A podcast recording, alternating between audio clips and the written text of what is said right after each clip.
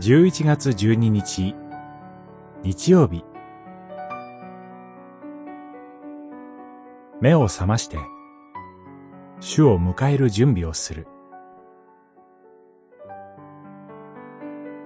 マタイによる福音書、25章、1節から13節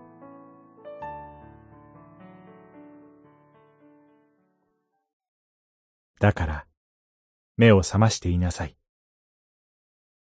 あなた方は、その日、その時を知らないのだから。二十五章、十三節。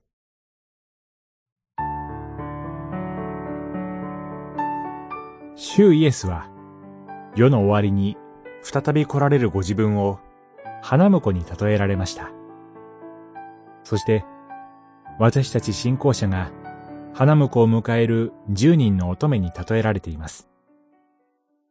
そのところで、花婿を迎えるための灯火の油を用意して、花婿と一緒に公園の席に入ることができた賢い乙女と、油が底をつき、途中で油を買いに出かけたため、公園に間に合わなかった愚かな乙女とが対照的に示されています。主イエスがこの例え話をされたのは、私たちが賢い乙女になるためです。主イエスが、いつ来られてもお迎えする準備ができているように、目を覚ましていなさい。あなた方は、その日その時を知らないのだから、と言われます。目を覚ましているとは、いつでも主イエスに会うことができるよう、準備ができているということです。たとえの乙女たちは、皆眠気がさして眠り込んでしまいました。壺に油を用意していた乙女たちも眠ったのですが、賢い乙女たちと言われます。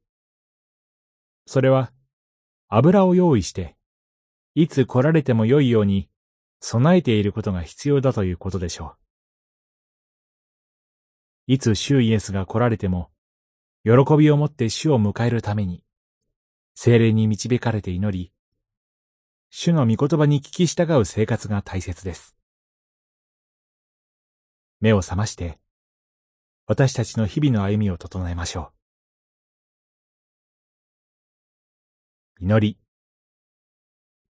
主を迎えるために備えて、目を覚ましていることができますように。